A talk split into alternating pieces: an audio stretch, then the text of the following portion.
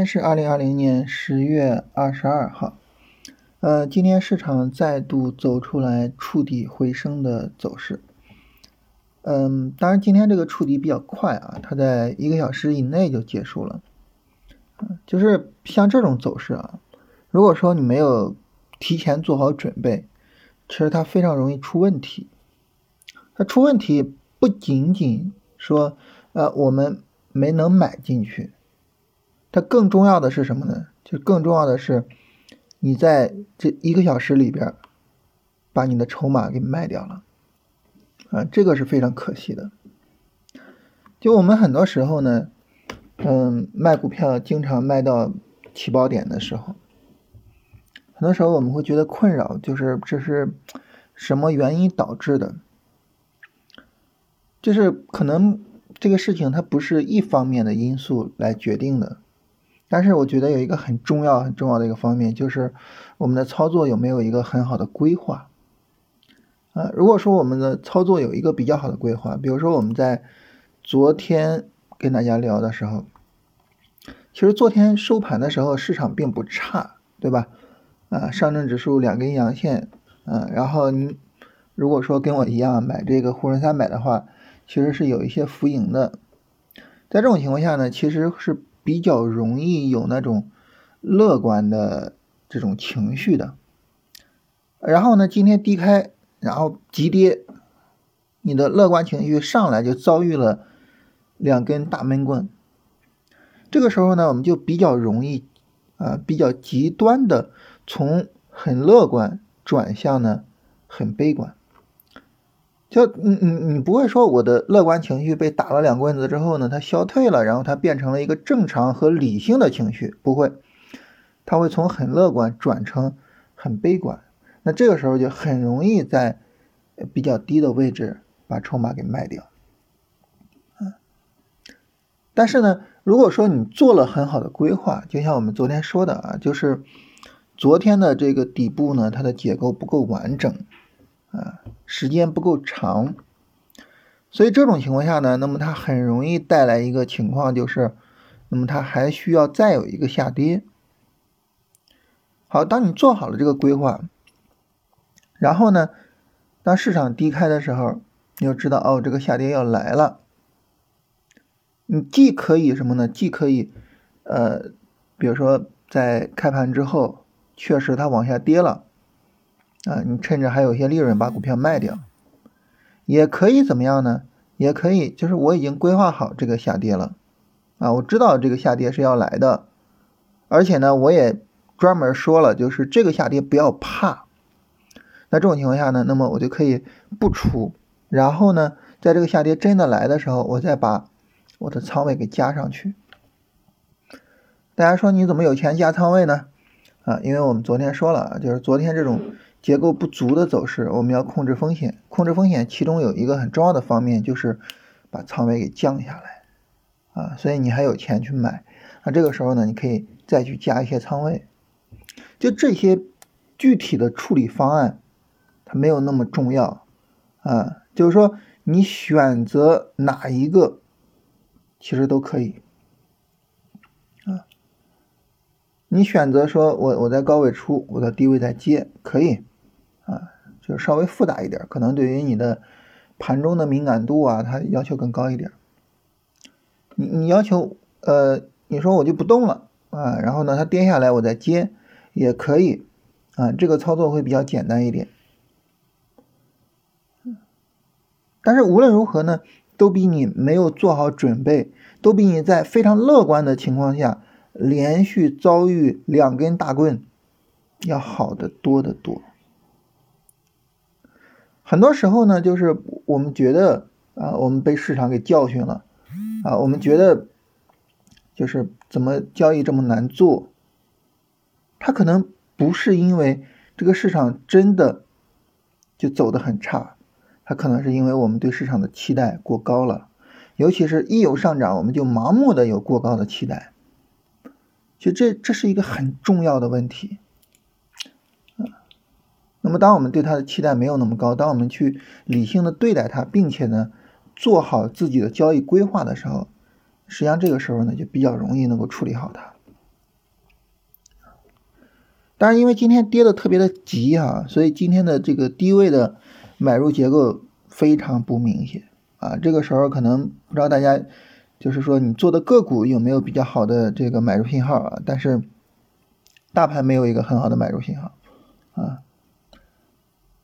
那么同时呢，嗯，我们十一以来啊，十一节后涨了两天嘛，涨了两天，然后十一以来的这个调整，不知不觉的啊，已经是第七天了啊。我们从十月十四号开始算啊，十月十四号算第一天，到现在呢，已经七根 K 线了，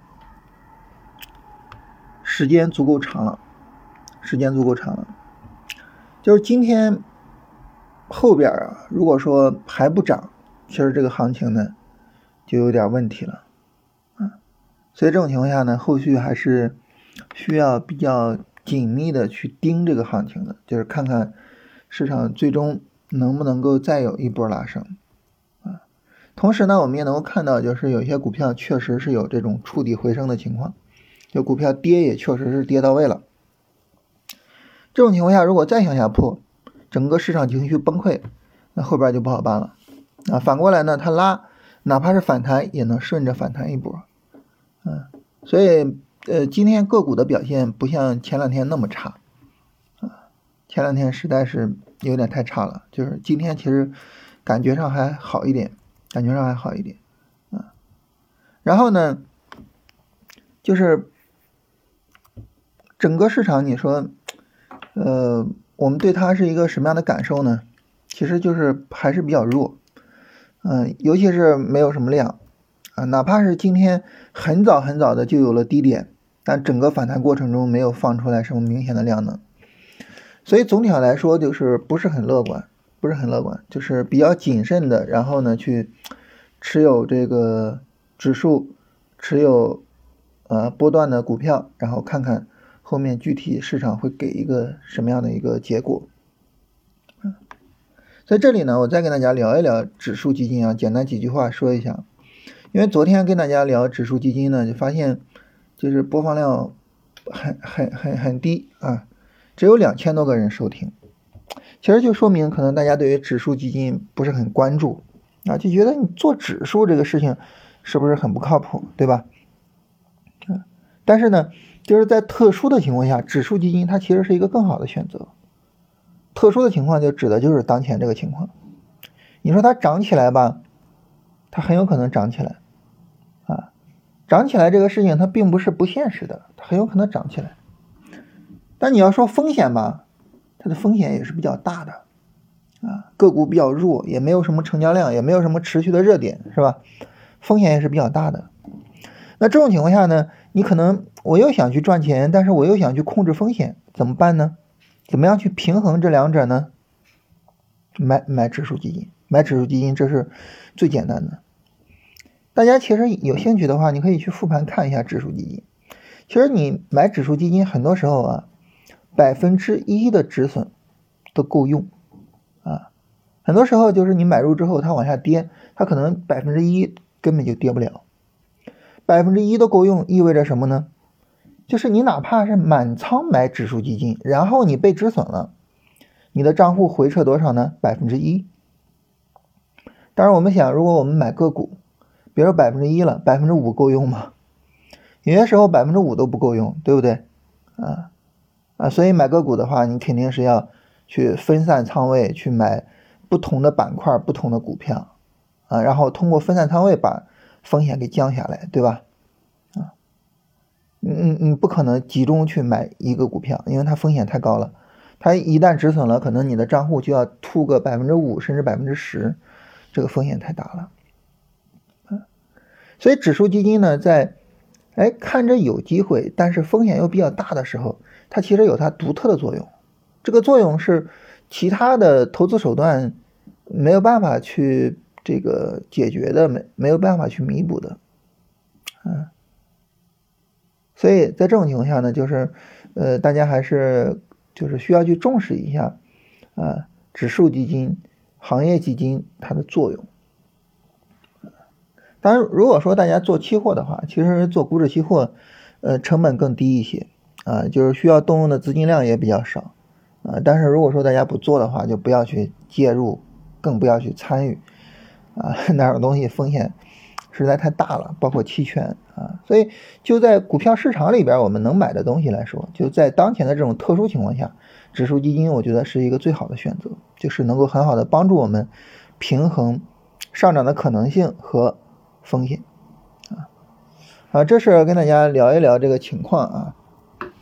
那我们明天比较重点关注的是什么呢？其实很简单，就是能不能向上突破昨天的高点啊。如果说明天市场上攻能够有效的突破昨天的高点啊，那后续呢，那么一波新的日线的短线上涨就可能走出来了啊。如果说过不去，那这个地方呢，就只是下跌过程中的一个反弹，后边就麻烦了，后边就麻烦了啊。所以呢，这个。明天还是比较重要的，嗯，就是后边这两三天吧，就是明天，然后下周一二的，就是后边这两三天非常的重要，非常非常重要，能把行情扛过去，这个一切都有了，呃，扛不过去，后边就很危险了，啊，当然，即便是指数能过去，我们也要看成交量，要看个股的表现，要看有没有热点，啊，但是你先过去再说，是吧？嗯，你说市场什么时候会涨呢？其实很简单，就市场在涨的时候会涨，市场上涨就会引发赚钱效应，就是呃咱们这些呃老在股市里待着的老油条会挣钱嘛，啊，咱们挣了钱呢，那么这个有了赚钱效应呢，就会吸引呃大众的关注，吸引新的资金进场，新的资金进场呢，就会进一步的去推升股价，然后就会形成一个良性的循环。那反过来呢，就是一个恶性循环，啊，所以先涨再说啊，你涨了之后，后边可能一切都有了，那你不涨，后边就麻烦了啊，所以明天和下周最重点的就关注就是能不能向上突破，然后能不能涨起来，啊，这是这么个情况啊，然后呢，跟大家聊一聊我们这个所说的这个话题啊，就是呃，怎么样算这个结构展开了啊，结构比较充分了。啊，然后什么情况下能够涨起来？啊，这个事儿呢，跟大家聊一聊。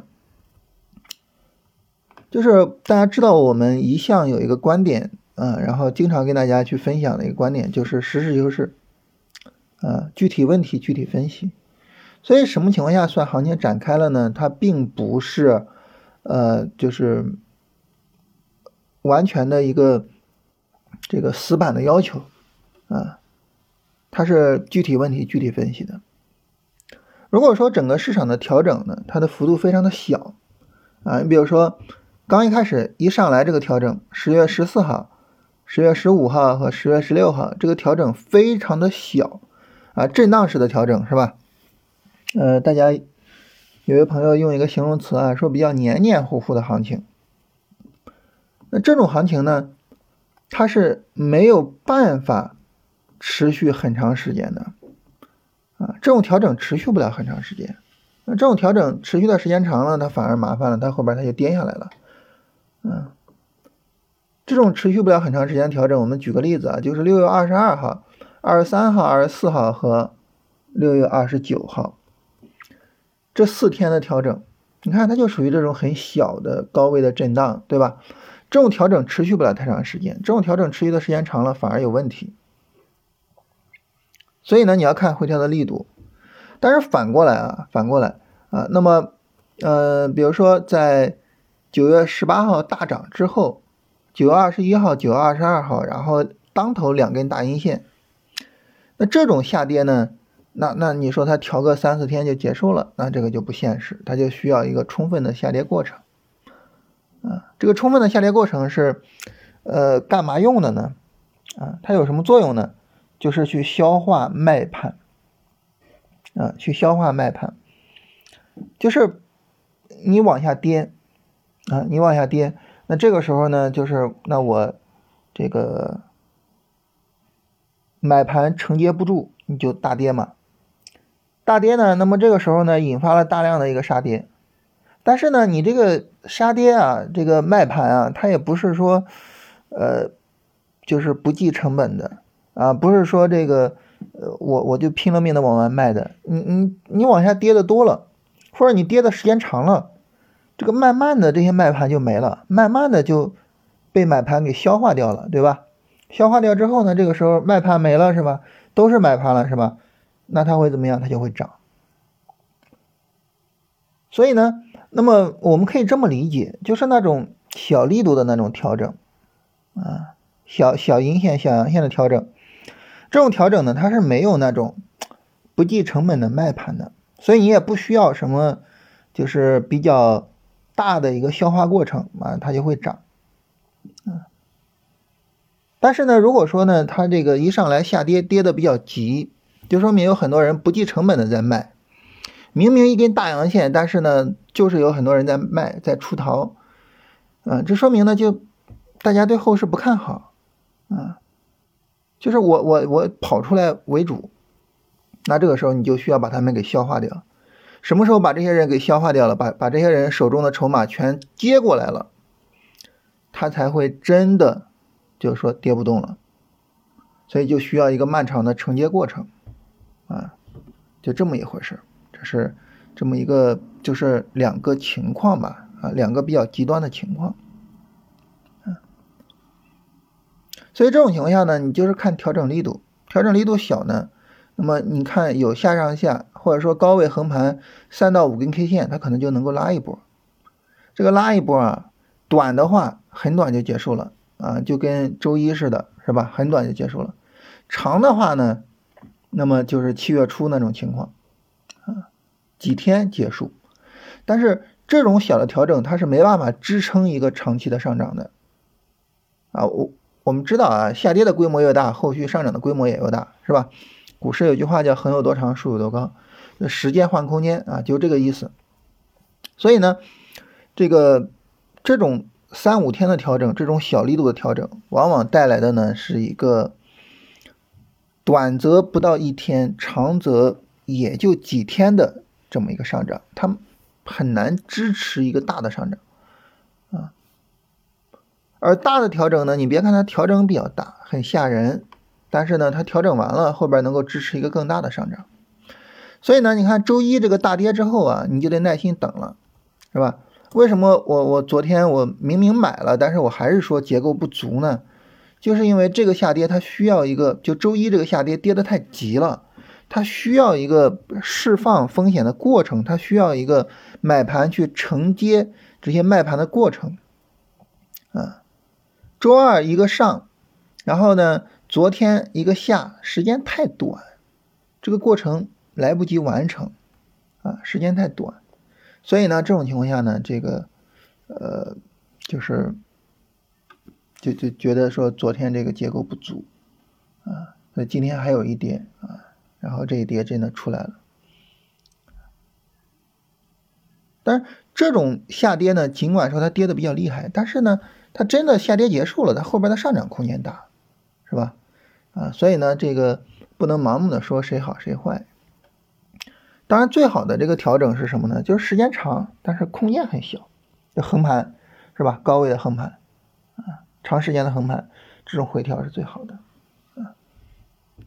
那这个时候大家可能会问一个问题啊，说我怎么知道这个卖盘有没有被消化掉呢？对吧？很简单的一点呢，就是看这个市场拉升的力度。我们看着周二拉升的力度很强。是吧？但是呢，你跟三三七零那个位置比，你还是差的很远很远啊。所以呢，你卖盘消化了，你就应该回到三三七零附近，但是你回不到啊，你差了很远，对吧？那么因为差了很远，所以这种情况下呢，我们就认为这个呃卖盘并没有被充分的消化啊，并没有被充分的消化。那反过来呢？如果说假设啊急跌，但是呢又很快又拉起来了，拉到三三七零附近，那这个时候再有调整，调整力度小，那这个价值就大了，是吧？这种就可以直接买。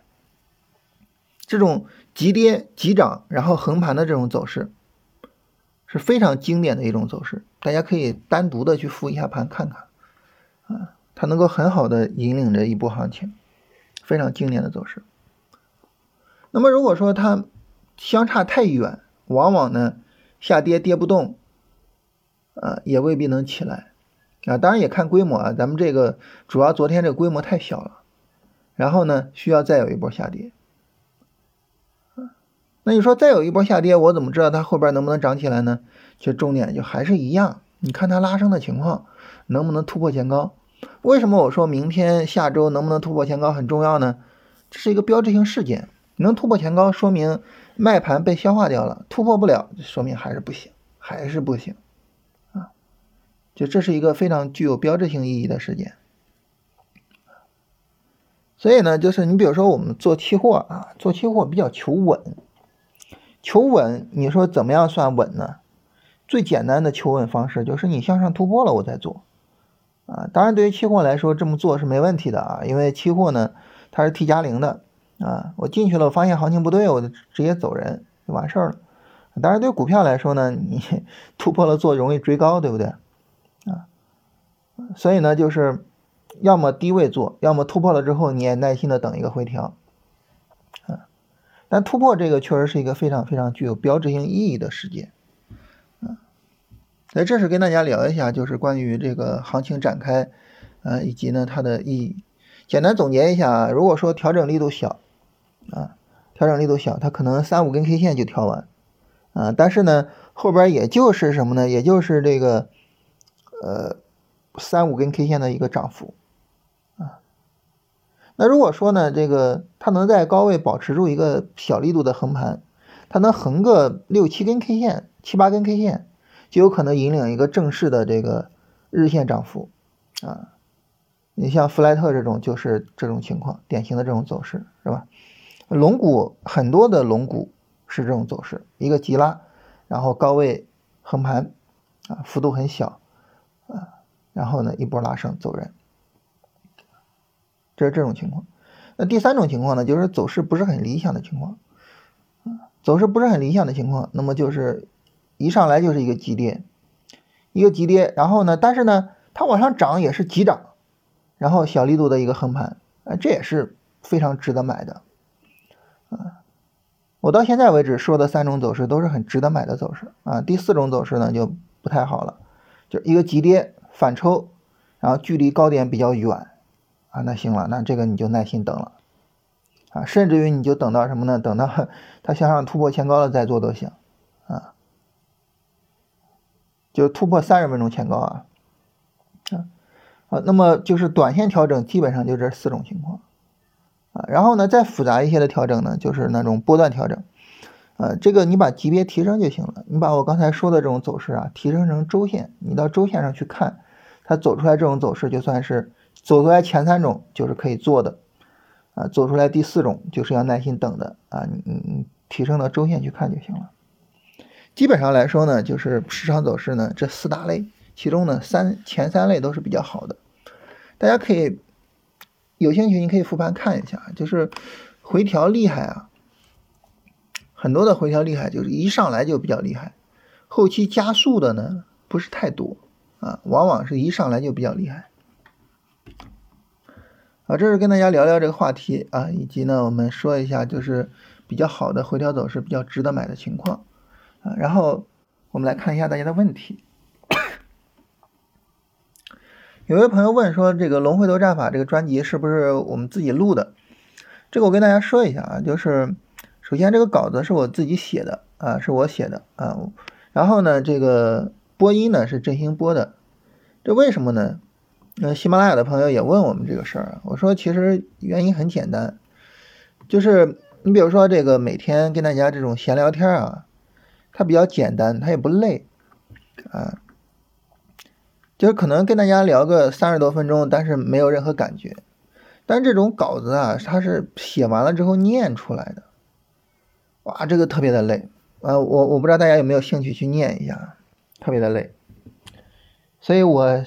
我我我们上一个专辑啊，就是二十四本书那个专辑是我自己录的，然后大咖读书会也是我自己录的，然后就是一期稿子读下来，哇，真的是口干舌燥啊！所以呢，我我说这次我说振兴你来吧啊，振兴他播音这一块呢，他也专门学过啊，所以呢就他来了主要是我我比较偷懒啊。然后这朋友问说，这个近几年的交易思路是不是有变化？没有什么变化。呃，别说近几年啊，我最呃我我我最近十年的交易思路没有什么大的变化。我大概是在零九年一零年成熟的啊，从零九年一零年到现在呢，没有什么本质的变化，就都是这些逻辑啊，变呢就是变了一些具体的交易方法。包括以前呢，我一直是使用就是纯量化的方式做交易的，啊，但是现在呢，呃，也在做主观交易，啊，就是它会有这种变化，但是交易方法都是完全一样的。比如说一个简单的啊，就是这儿说下跌买入是左侧交易啊，你以前都是右侧对吧？你现在下跌买入是左侧，这个不是啊。注意啊，首先呢，我们不是下跌买入，我们是回调买入。就上涨回调去买入，你上涨回调，那这不就顺势了吗？是吧？其次呢，也不是回调买入，是什么呢？回调的这个下跌啊，它结束我去买入，下跌结束去买入，而不是下跌买入。下跌买入，你说这个词儿不准确是吧？它跌多少你买呢？它不准确，下跌结束就准确了。啊，下跌结束的那个点就是你的买点是吧？然后你在买点去买入就可以了。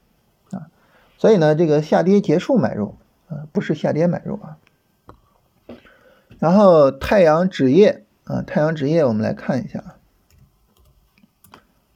太阳纸业这个走势，它就属于什么呢？它从十四块六毛九这一块呢，跌的就比较急，啊，跌的比较急。当然，它没有破十二块四毛五的这个低点是比较好的，但是呢，下跌比较急。其实这个地方买也可以，因为毕竟没有破位，买也可以啊，但是不是很理想，不是很理想。就这个地方，如果说呃，假设啊，假设这个股票如果是我做啊，因为我假设我我对它的这个逻辑非常的呃，就是研究非常到位，然后我也非常认同啊，然后这种情况下，这个股票我会在。呃，前两天的时候会去买一个什么呢？大家可以看一下，在三十分钟图上，前两天有一个买入信号，有一个底部抬升的买点啊。我们在龙回头战法里面已经更新了关于行情的延续和终结。呃，这一期是试听啊，大家可以去听一下。那么其中有一个重要的买点就是底部抬升，三十分钟有一个底部抬升的买点。那么如果说我在这个地方去买入的话，我觉得是我我我会什么呢？我会去买个波段的底仓，啊，买个波段的底仓。首先啊，是买波段的仓位啊，不是短线的仓位。波段的仓位一般比短线仓位止损要大。其次呢，是买波段里面的底仓啊。你比如说一个波段的呃一个股票的波段仓位，假设啊，一个股票我买个百分之四，那波段的底仓呢，可能就是百分之二，啊，账户的百分之二。啊，可能大概是这个概念，也就是说，即便是做波段，我也不会把波段的这个百分之四全打进去啊，因为我觉得可能风险比较大啊。所以就是，如果说前提啊，我对它的逻辑非常的认同啊，我对它逻辑非常认同的情况下，我会买个波段底仓。就这个走势下跌有点急，下跌有点太大了啊。但是你说突破日线前高就安全，这个倒也未必啊。你看它下一波下跌的情况啊。突破前高了，它会不会比较晚呢？对吧？所以呢，不用考虑说这个上涨的时候突破去买入，嗯，你还是要等它一个下跌的情况。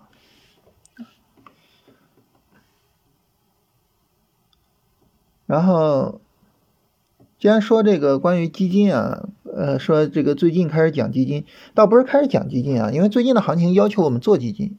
其实我是做什么就聊什么啊，我自己做基金，我就跟大家聊基金，是吧？啊。我我做什么我就聊什么，啊，然后说这个二月份山顶买了基金啊，五月份回本就卖了，哎呀，这个真的是真的是最差的交易啊！尤其是你这种买基金，就首先呢，基金也有不同的买法啊，你比如说，呃，你要是买那个开放式的基金，一定是奔着长线去买的。开放式的基金费用也特别的高，是吧？啊，呃，申购啊、赎回啊什么，它可能百分之一甚至是更高的费用，那么高的费用，你你不你不应该做长线吗？对吧？你要说从一八年一路拿过来，然后前段时间卖了，我还可以理解啊。你说这今年二月份买了，然后五月份卖了，这个我很难理解。尤其是刚一回本就卖，你想想啊，你被套，你你你可能套个百分之三四十、百分之四五十，甚至更多，然后呢，忍不住会去割肉。你赚呢，你赚个百分之一、百分之二，你就把它卖掉。你你说这长期做下来，你啥结果呀？是吧？啊，这是开放式的，然后还有封闭式的，就是我们买的 ETF，这种 ETF 它就跟股票一样做了，啊，那追涨杀跌永远是一个最大的问题。啊那么封闭式的具体怎么做呢？简单来说就是市场有买点，然后你就可以去做。如果说市场给的这个买点你觉得个股风险太大，那你就可以重点的去做基金。啊，总之呢就是低买高买，低买高买啊，和股票是一个思路。然后呃开放式的尽量的去长期持有。然后板块的话，说，比如说我我我今天看好一个板块，然后我就看研报去选个股，可能得一两周，啊，那这个时候呢，板块它是不是会发生变化啊，还是怎么样呢？这个事儿我跟大家说一下，就是我们在思考问题的时候啊，你看我们高中的时候学马克思主义哲学，啊，就是高中政治的时候学马克思主义哲学，里面就说呢，我们要以整体的眼光。要以联系的眼光和要以发展的眼光去看问题，对吧？这个我们每个人都学过。但是呢，很多时候我们的思维就不是这样的，我们的思维是一个局部的眼光，是一个机械的眼光啊。那这个时候就不好。我我说的什么意思呢？你比如说，你去研究军工啊，你去研究新能车，你去研究什么？你研究一两个星期啊，当然。这个研究出来了一个结果，那这个结果是仅仅这一次行情能用的吗？对吧？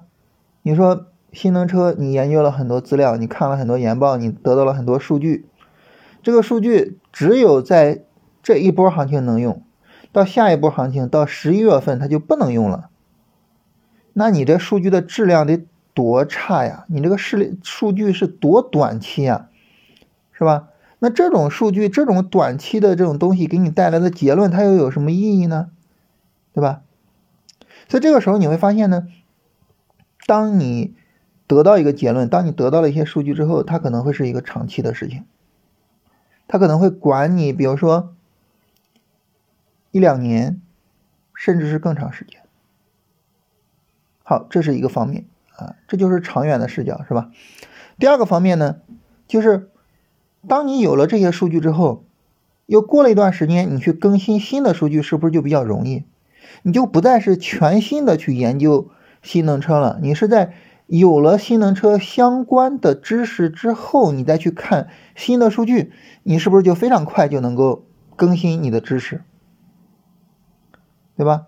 这第二点。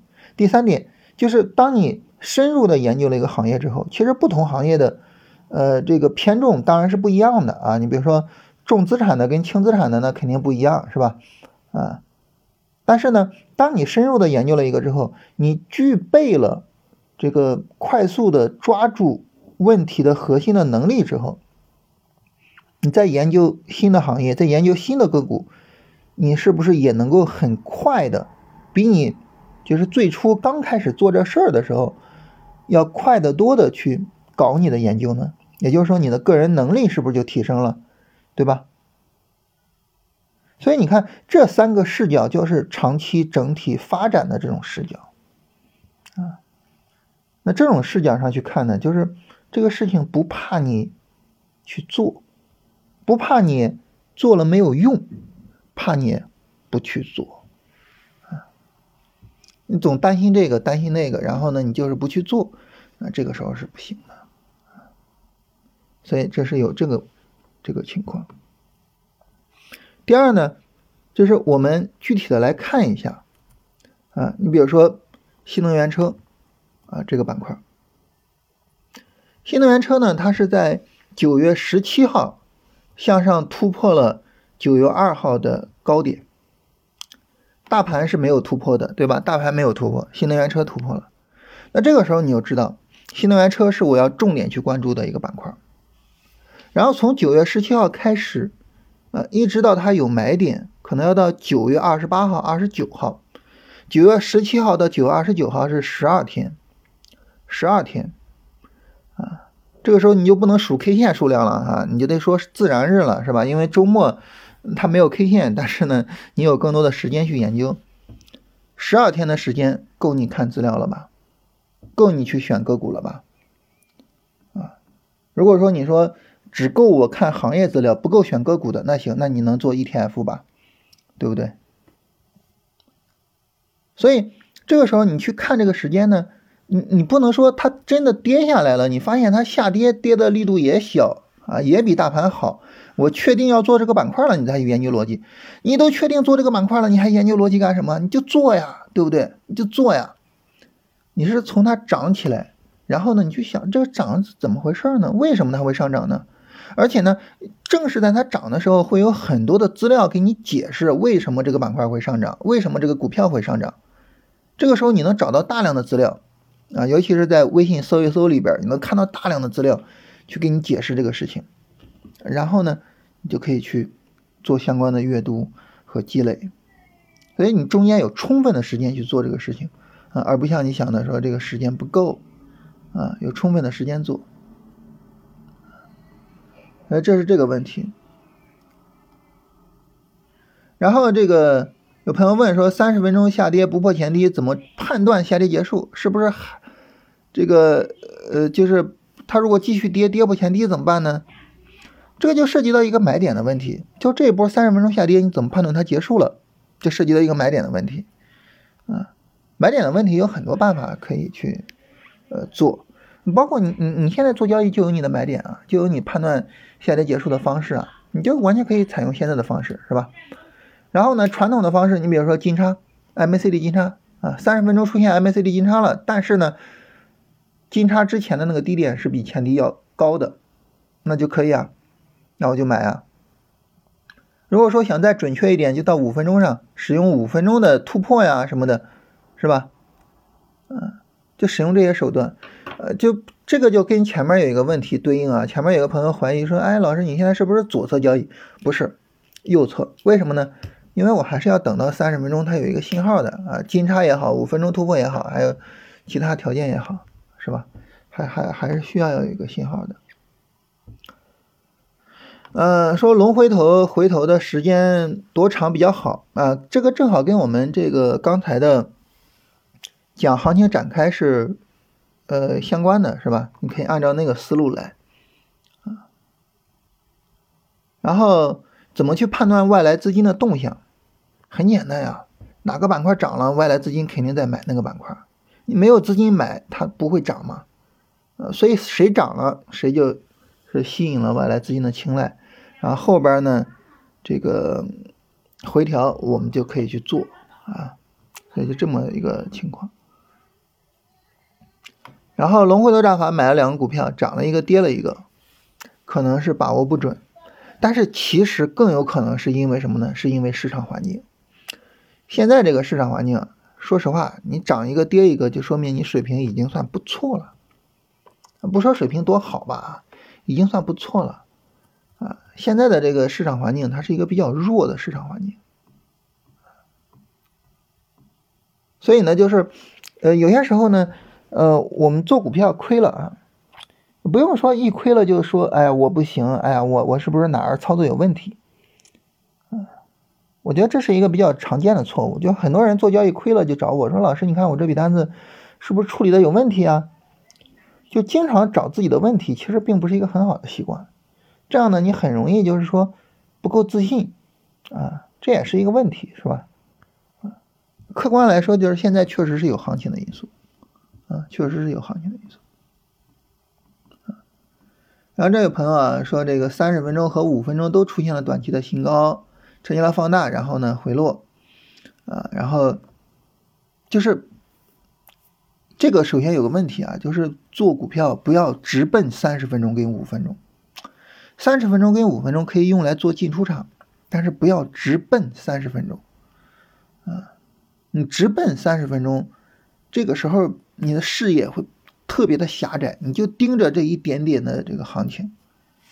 我们最首先要看的还是日线啊、周线啊这种大的行情、大的方向啊，市场总体的走向，不要老去盯三十分钟、五分钟这种，尤其是五分钟。你五分钟进去，当天都出不来，你盯它干啥呀？对吧？啊，当然你说这个行情走的不理想，是不是要先出场？可以先出场，可以先出场。啊，这个行情走的不好，可以先出场，尤其是在现在这种市场比较弱的情况下。但是我更想强调的就是，先看日线跟周线，看好了再说。啊，你要说一个股票日线、周线都很好。基本面的逻辑你也很看好，你就因为一个三十分钟、一个五分钟走的不理想，你就出掉了，你你不是很可惜吗？对不对？你因为一个五分钟错失了一个周线的上涨，我的天哪！你说这事儿咋办呀？啊，所以呢，先看大的格局，能不能讲讲背离啊？这个背离可以跟大家聊一聊啊。我我们呃新更新的这期节目就是关于行情的延续和转折。啊，里边就有关于背离的内容啊，其实基本上都在那里边了。呃，振兴刚把那一期这一期内容设置为试听，就是可以免费听，大家可以去听一下。行情没有充分展开怎么办？行情没有充分展开就等它充分展开啊。然后呢，你说这个突破前高再等回调行不行？可以啊，突破前高再等回调还是等它充分展开，就是等它充分展开。然后如果说走势不理想，能不能放弃？当然可以放弃，啊，走势不理想当然可以放弃。但是很多时候呢，你放弃大盘需要一个很大的决心。为什么？因为一个个股放掉了，还有别的股票，但大盘放掉了，万一说大盘涨起来，你很容易追高。所以呢，你放弃大盘一定要有足够的决心，并且呢，放了就真的是放了，啊，否则的话很容易追高，非常容易追高。然后聊一聊紫金矿业啊，紫金矿业近期也是在一个大的调整啊，波段回调，但是它非常非常的强，整个行情走势非常强，就是呃下跌啊，日线你发现日线低点居然是不断在调整，呃在抬高的，就它整个在调整过程中，但是日线低点不断的在抬高，非常强的走势。呃，紫金矿业这个我我没有研究过基本面啊，所以不太了解它的具体的情况，但是它走走势上来说是非常非常强的。然后这是跟大家聊一聊这些个问题哈，大家有什么其他的问题也可以去留言跟我们聊一下。